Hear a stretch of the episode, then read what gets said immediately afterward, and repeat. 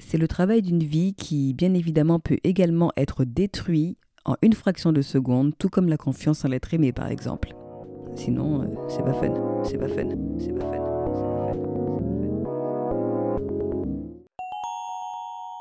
Bonjour à tous et bienvenue dans le deuxième épisode du podcast de Parle psy où nous allons bavarder sur tout ce qui concerne le monde de la psychologie avec une bonne dose d'humour en visant l'élimination des préjugés et en vous encourageant à faire de votre santé mentale une priorité.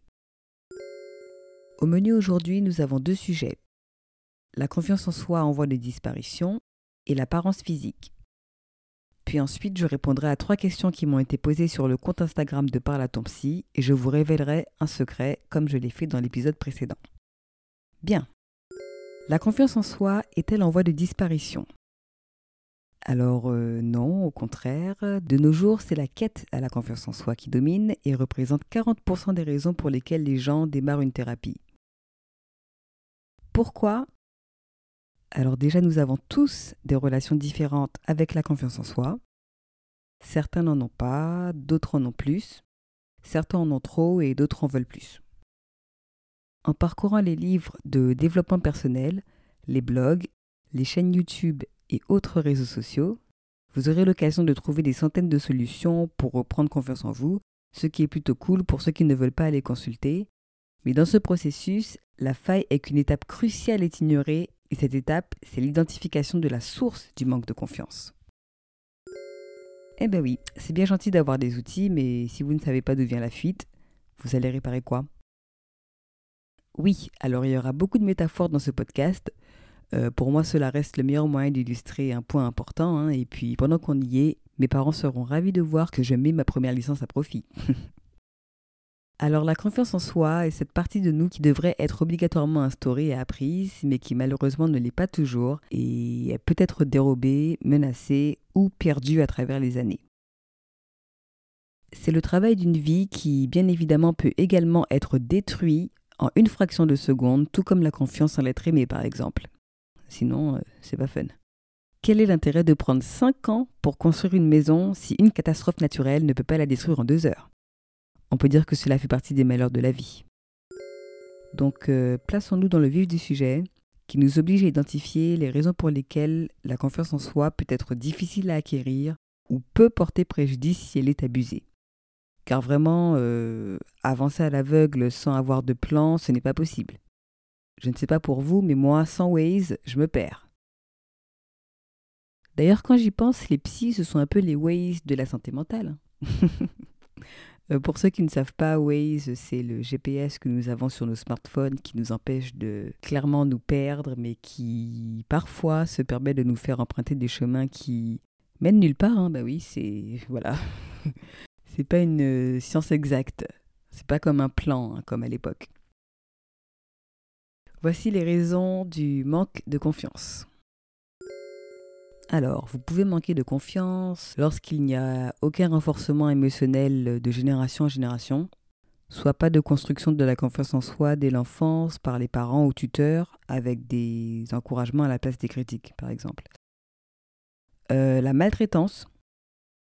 Lorsqu'il y a maltraitance, hein, bien évidemment, il y a peu de chances que vous ayez confiance en vous. C'est pareil pour euh, les abus sexuels le harcèlement moral, le harcèlement scolaire et le harcèlement professionnel. Euh, lorsque vous avez un entourage méprisant, dans ces cas-là, c'est euh, un défaut au niveau du choix de vos amis ou de vos partenaires. Euh, lorsque c'est par habitude, évidemment, lorsque c'est par habitude, les choix de fréquentation ont des chances d'avoir des similitudes avec l'environnement dans lequel l'individu aura grandi, car c'est tout ce qu'il connaît et il aura tendance à penser que ses comportements sont normaux et traduisent amour et affection. Hein. Donc, euh, par exemple, si euh, vous avez grandi dans un environnement familial où on vous méprisait, où on vous critiquait euh, tout le temps, il y a de fortes chances que vous choisissez vos fréquentations basées sur ce genre de schéma. L'apparence physique comment vous vous voyez. Si vous avez reçu également de nombreuses critiques à ce sujet, ça va déterminer euh, votre confiance en vous aussi. Hein. Les attentes irréalistes. Alors là, c'est lorsque vous vous forcez à vouloir faire ou à avoir ce que vous savez pertinemment vous est inaccessible. Par exemple, euh, vouloir être aimé de tous ou accepté de tous. Nous savons bien que ce n'est pas vraiment possible que tout le monde euh, accepte tout le monde. Sinon, nous vivons dans un monde où clairement il n'y aurait aucune différence et aucun conflit. Euh, les regrets et la culpabilité. Donc, euh, si vous avez vécu de mauvaises expériences et que vous avez conclu qu'elles euh, vous définissent, elles vous coupent l'accès à vos désirs. Donc, à ce niveau-là, votre confiance sera touchée directement. lorsque vous avez des pensées négatives liées à vos habitudes, et également lorsque vous avez des pensées négatives liées à un trouble psychique, là c'est complètement hors de votre contrôle. Vous pouvez y remédier bien évidemment, mais euh, là votre confiance en vous, elle sera, comment dire, c'est comme si elle peut être euh, automatiquement réglée d'un sens où elle sera un peu difficile à tenir. La culture. Alors certaines cultures et religions imposent d'énormes attentes et le fait de ne pas pouvoir être à la hauteur joue beaucoup sur la confiance en soi. Beaucoup sont la déception de leur famille parce qu'ils n'arrivent pas à respecter les attentes et coutumes euh, dont ils devraient faire preuve. Et donc à ce niveau-là, euh, nous revenons un petit peu sur euh, le foyer familial et l'entourage qui juge et critique et méprise. Et dans ces cas-là, vous y croyez en fait à un moment donné et donc votre confiance en vous, elle ne peut pas s'améliorer. Ça c'est certain. Ensuite, nous avons également la discrimination. La discrimination sur le genre, la race, l'ethnie et l'orientation sexuelle qui n'arrangera pas euh, votre rapport avec la confiance. Donc voilà, il y a d'autres raisons. Donc là, euh, j'ai euh, cité les principales. Hein. J'aborderai sûrement les autres dans un post sur Instagram ou autre. Car comme vous savez déjà, notre temps est limité. Et j'ai pas envie de vous ennuyer avec un podcast qui prend euh, plus longtemps qu'une série sur Netflix par exemple. Donc voilà, une fois que vous aurez déterminé les causes de votre manque de confiance en vous, vous pourrez aller de l'avant et commencer à faire des dépôts dans votre banque. Oui, oui, dans votre banque. Euh, la confiance en soi, c'est comme un compte épargne, hein, mais au lieu de faire des dépôts d'argent, vous faites des dépôts d'affirmation, de qualité, d'expérience positive, d'assurance. Et plus vous continuez, et plus vous aurez des intérêts. Ces intérêts vous permettront de gonfler votre confiance en vous et de découvrir cette personne forte qui se cachait derrière cette peur. Votre confiance en vous sera celle qui déterminera l'étendue de vos actions. Si elle est faible, la peur guidera vos choix et vos capacités seront perçues comme étant faibles également, tandis que si elle est élevée, vous aurez le courage de franchir le pas plus facilement et à accéder à ce que vous voulez la plupart du temps. Comparé à l'estime de soi que nous verrons dans un autre podcast, la confiance en soi ne va pas spécialement vous faire remettre votre valeur en question, mais elle va tout de même altérer la façon dont vous avez de vous voir au quotidien. Par exemple, si vous devez monter sur scène pour un discours, le manque de confiance en vous vous chuchotera à l'oreille que vous n'arriverez jamais à tout dire et que tous les regards seront braqués sur vous, à vous observer, tandis qu'une faible estime de soi vous chuchotera que tout le monde va se moquer de vous, de votre apparence, de votre discours, de votre vie, en gros de toute votre existence parce que vous ne valez rien. La différence est, beaucoup plus prenante euh, en ce qui concerne l'estime de soi. Maintenant, par rapport à la confiance que vous accordez aux autres, c'est pratiquement le même principe. La source est ici juste plus facile à identifier. Vous ne pouvez pas vraiment avoir confiance en qui que ce soit si vous n'avez pas confiance en vous-même. Si vous vous accordez de votre confiance trop facilement et qu'ensuite vous êtes déçu, il faut également localiser la source de ce comportement. Et oui, oui, à votre grande surprise, il est bel et bien possible d'avoir trop confiance en soi. Les répercussions sont juste bien plus minimes que celles qui concernent le manque de confiance en soi. Avoir un excès de confiance en soi pousse à agir sans se remettre en question et à avancer dans certaines situations aveuglément, ce qui avec le temps risque de limiter votre entourage et vos opportunités professionnelles considérablement, surtout en entreprise. Pourquoi? Tout simplement car euh, trop de confiance amène également à être borné, à ne pas écouter les autres, à ne pas tester de nouvelles choses, à devenir condescendant, à vouloir trop en faire sans en posséder les compétences, à être concentré sur soi-même en tout temps et bien plus. Comme dans tout, il faut savoir être modéré pour mieux gérer. Celui ou celle qui a un trop plein de confiance en lui a clairement quelque chose à se prouver, et cela est très souvent lié à une enfance où il n'y avait aucun renforcement émotionnel et que la confiance en soi a dû être utilisée pour se défendre contre les traumas vécus. Encore une fois, identifier la source, c'est démanteler une énigme et cette énigme, c'est vous. Donc ne pensez pas que la confiance en soi, vous pouvez vous en passer ou qu'elle est en voie de disparition, car c'est une des clés qui ouvre les portes d'une santé mentale équilibrée. L'apparence physique et l'importance de l'image marchent main dans la main, et plus les époques changent et plus les standards deviennent de plus en plus exigeants, ce qui accroît les effets sur la santé mentale de beaucoup. D'un point de vue historique, nous avons trois points qui ne correspondent plus aux attentes actuelles. Exemple 1, nous avons les détails que compose le canon de Polyclète, par exemple sur la beauté de l'homme et ses proportions symétriques, qui aujourd'hui sont associés à des standards européens, euh, on peut dire ça comme ça. Exemple 2. La reconnaissance du succès de futurs soldats par la force de leurs traits du visage et la démarcation de leur mâchoire. Alors oui, euh, à l'époque, euh, il suffisait de remarquer les détails tracés des visages des nouvelles recrues à l'armée pour savoir s'ils allaient avoir une bonne carrière en tant que soldats. Super. Exemple 3, nous avons la corpulence de la femme. Alors, euh, l'importance de la maigreur dans l'Égypte ancienne et l'importance de l'opulence dans l'Antiquité grecque n'a absolument rien à voir avec les valeurs qui sont attachées maintenant à, l'opulence et à la maigreur euh, où on vit. Maintenant, c'est juste réduit à, deux faits, et c'est soit t'es malade ou soit t'es malade. Mais nous verrons ça euh, tout à l'heure. Que ce soit pour représenter un rang social, une bonne famille, la femme au foyer, la précarité, une place dans l'armée ou une place dans la marine, l'apparence a toujours eu un but, celui de séparer et de distinguer pour mieux mépriser. Je répète, celui de séparer et distinguer pour mieux mépriser. Ensuite, c'est avec l'influence des médias que tout a pris un tournant inattendu et que de plusieurs catégories, un idéal masculin et féminin a été trouvé. Partant de là, se sont mêlées les différences culturelles et jusqu'à aujourd'hui, la recherche à l'idéal continue. Idéal qui finalement ne correspond plus aux normes naturelles, mais plutôt à une image préfabriquée qui, elle, est basée sur des bases naturelles qui ont été renforcées. Mais encore tout allait bien jusqu'à ce que les réseaux sociaux s'en mêlent. Encore une fois, des standards ont évolué, mais cette fois, nous pouvons constater de plus en plus que cet idéal est copié et que clairement, à un moment donné, il n'y aura que des clones partout. Mais bon, nous nous éloignons du sujet qui est l'impact de l'image sur la santé mentale.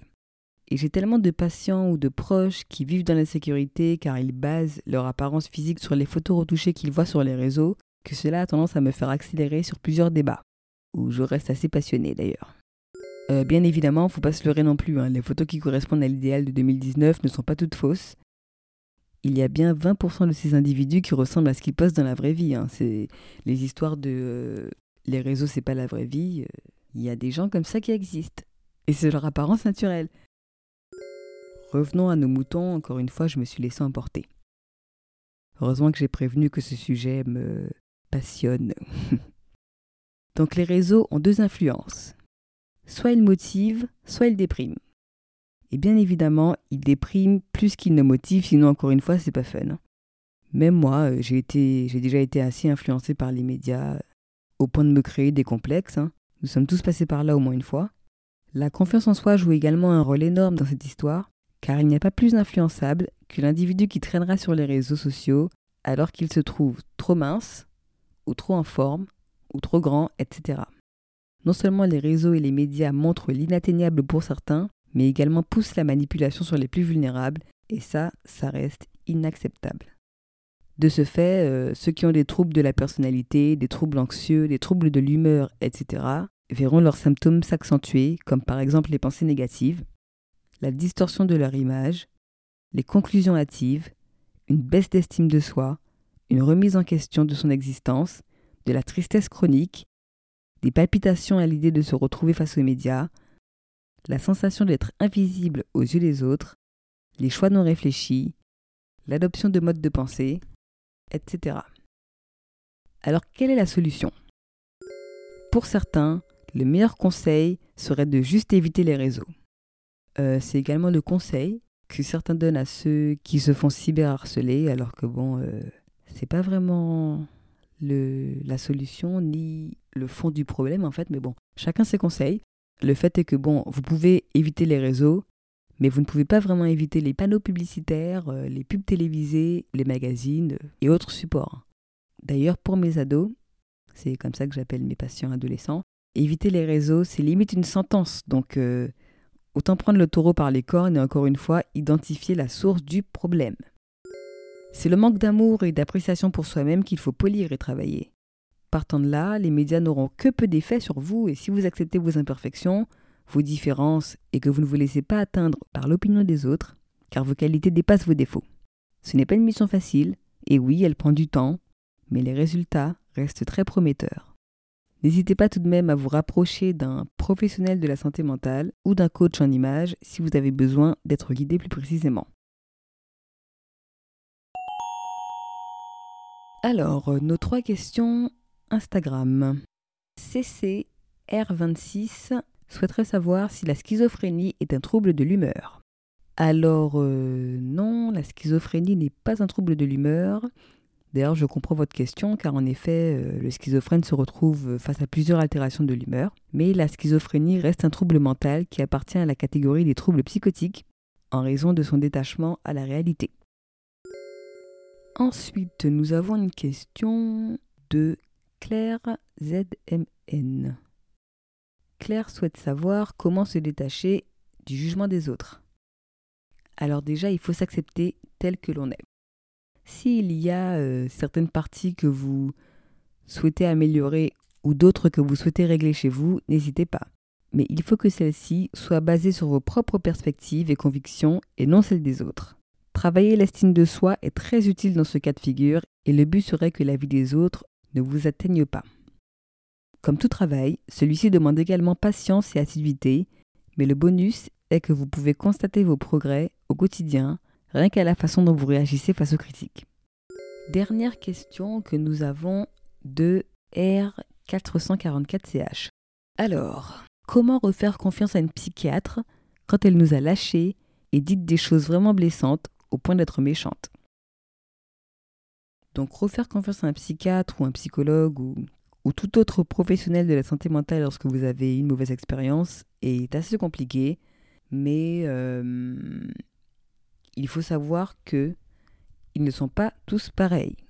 Vous avez beaucoup plus de chances de tomber sur un professionnel qui est bien et vous correspond et en qui vous pouvez avoir confiance qu'un mauvais.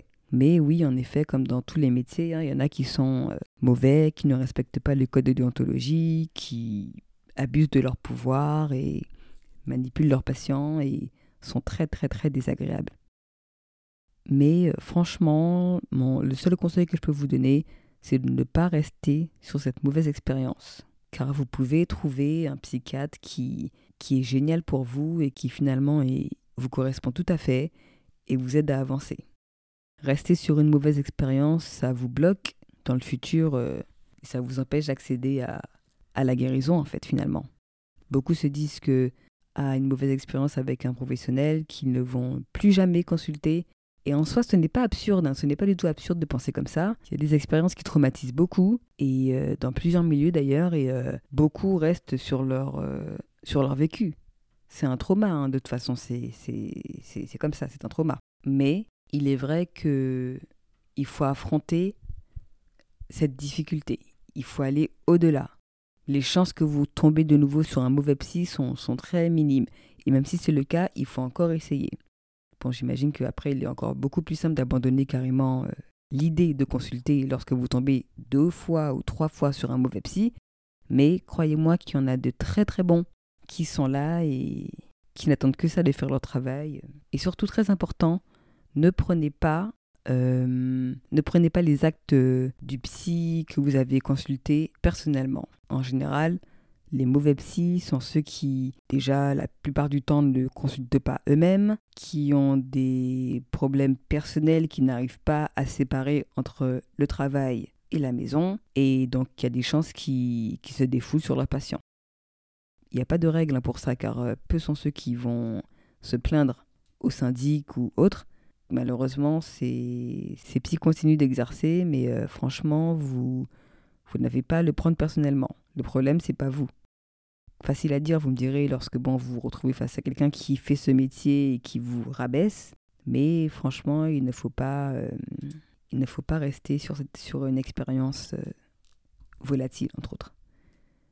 C'est comme pour les ruptures. Hein. Si, si vous avez vécu une rupture, ça s'est mal passé avec votre conjoint, vous n'allez pas rester célibataire toute la vie. Et bien là, c'est pareil, il faut remonter en selle et ne pas hésiter à contacter quelqu'un d'autre pour que ça se passe différemment. Mais surtout, ne retournez pas vers cette personne. Car si vous pensiez que vous allez mal avant, inutile de retourner pour euh, un deuxième coup. Donc prenez bien vos précautions. Il y a un post sur mon compte qui vous décrit euh, les raisons pour lesquelles vous devez changer de psy et ce qui fait que des fois vous n'êtes pas euh, bien encadré. Et voilà pour les questions.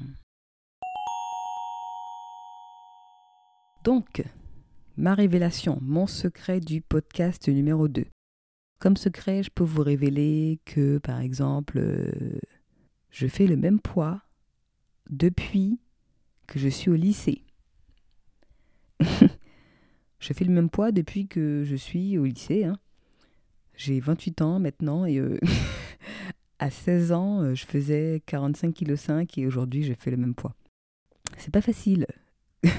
et en ce qui concerne le, ce dont on parlait euh, avant sur l'apparence physique, vous imaginez pas l'impact des réseaux sociaux, l'impact des médias lorsque vous êtes en sous-poids par exemple. Avant, j'avais super honte quand j'étais plus jeune Surtout face aux réflexions, euh, tout le temps, les gens ils vont poser des questions. T'es malade euh, T'as maigri euh, Oh, t'as encore maigri Donc bon, oui, bien évidemment, il y a une raison hein, derrière ce poids, mais je vois pas l'intérêt de le mentionner tout le temps. Mais avec le temps, franchement, je... c'est une situation que j'ai acceptée, dont je suis maintenant même fière, hein, on va dire. J'assume totalement d'être mince et de pas avoir été mannequin dans tous les cas, alors que j'ai les mensurations qui correspondent. Mais euh, voilà, quoi. Franchement, il faut s'accepter comme nous sommes. Acceptez-vous comme vous êtes. Vous êtes les seuls, c'est très important. Euh, les complexes, nous en avons tous. D'ailleurs, vous vous imaginerez même pas certaines personnes que vous admirez qui en ont, alors que pourtant, si, si. Nous en avons tous, et surtout les femmes d'ailleurs mais en aucun cas cela devrait vous arrêter et devrait vous bloquer pour accomplir quoi que ce soit. Donc si j'ai un mot pour la fin de ce podcast, ce serait on s'en fiche de ce que les gens pensent et on avance. Je vous mettrai une petite description qui expliquera que bien évidemment euh, tous les cas dont je parle ne sont pas généralisés comme sur l'Instagram de Parle à ton psy hein, et que vous ne faites pas obligatoirement partie de la majorité des statistiques et que le temps des podcasts est relativement raccourci, donc toutes les informations ne peuvent pas être précisées. Donc parfois il y aura vraiment des informations qui vont manquer, euh, et si elles manquent, c'est parce qu'elles figurent sur l'Instagram de Par ou que je vous répondrai euh, en message privé ou dans les commentaires, tout dépend. Donc voilà, n'hésitez pas à nous suivre sur Instagram at parle.atompsy si ce n'est pas encore le cas et si vous avez quoi que ce soit à me poser comme question, n'hésitez pas dans les commentaires du podcast ou sur Instagram. Et je vous dis merci à tous pour votre écoute et à la prochaine.